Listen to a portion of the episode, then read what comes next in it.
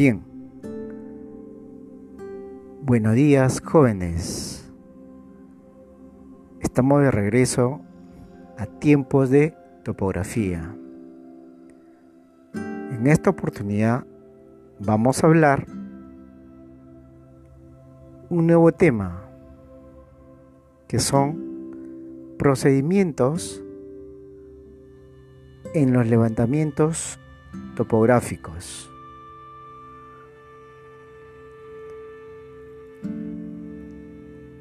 La realización de un levantamiento topográfico implica la ejecución de todas las tareas de campaña y gabinete, conducentes a representar en un plano topográfico una parte de la superficie terrestre que se ha definido para fines de levantamiento topográfico. Para ello, deberán combinarse adecuadamente los procedimientos a emplear. Para determinar la posición planialtimétrica de los puntos del terreno y mediante la utilización de instrumental y métodos apropiados, satisfacer las exigencias métricas impuestas por la escala, la que, la que a su vez dependerá de la finalidad técnica del documento a elaborar. Bien, establecida la zona a representar y fijada la escala, la primera etapa a cumplir es proveerse de toda la información necesaria y disponible concerniente a la tarea a desarrollar. Para ello, deberán recopilarse todos los antecedentes existentes, indagando informaciones existentes de la zona en los gobiernos locales, provinciales, las empresas que brindan servicio en el entorno que, que presuntivamente pudieran disponer de los mismos. A su vez, existe una aplicación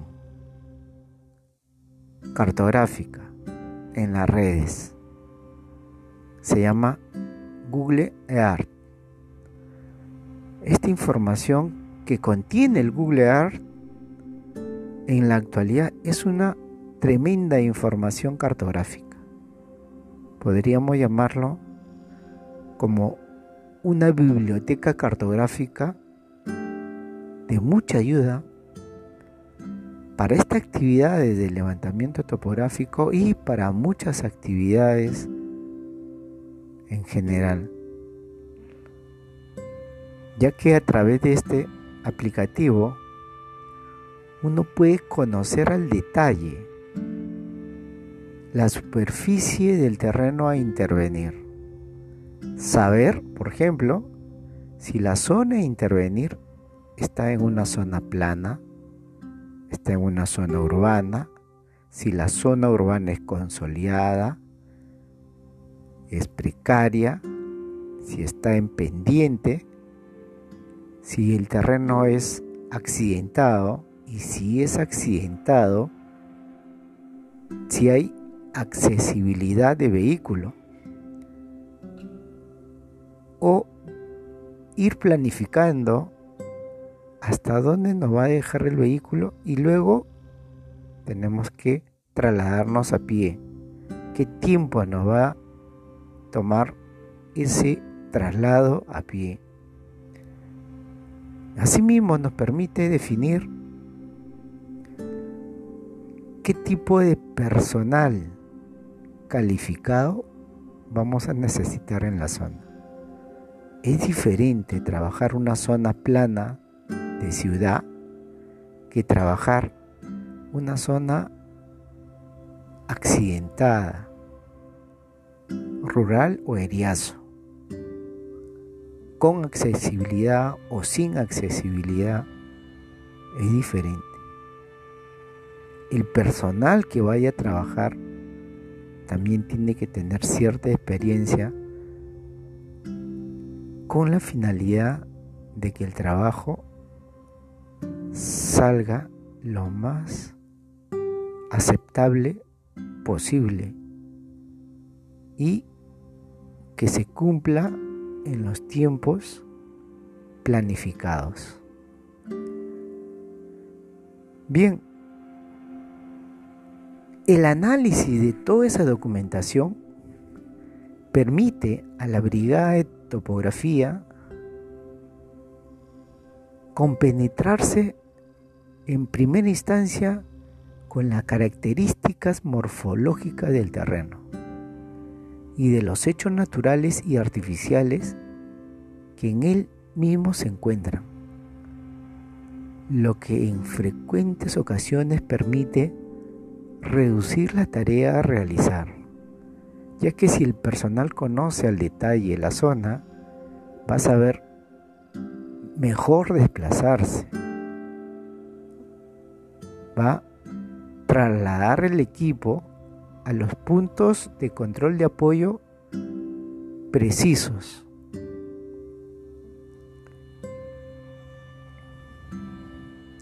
Cumplida esta primera etapa ya trasladado a la zona de trabajo, la brigada de topografía debe consustanciarse con el terreno, para lo cual es imprescindible realizar un minucioso reconocimiento del mismo, recorriéndolo y tratando de realizar el croquis adecuado y memorizar la ubicación de los accidentes más notables, que a su vez procurará identificar en la documentación que ha encontrado o que dispone.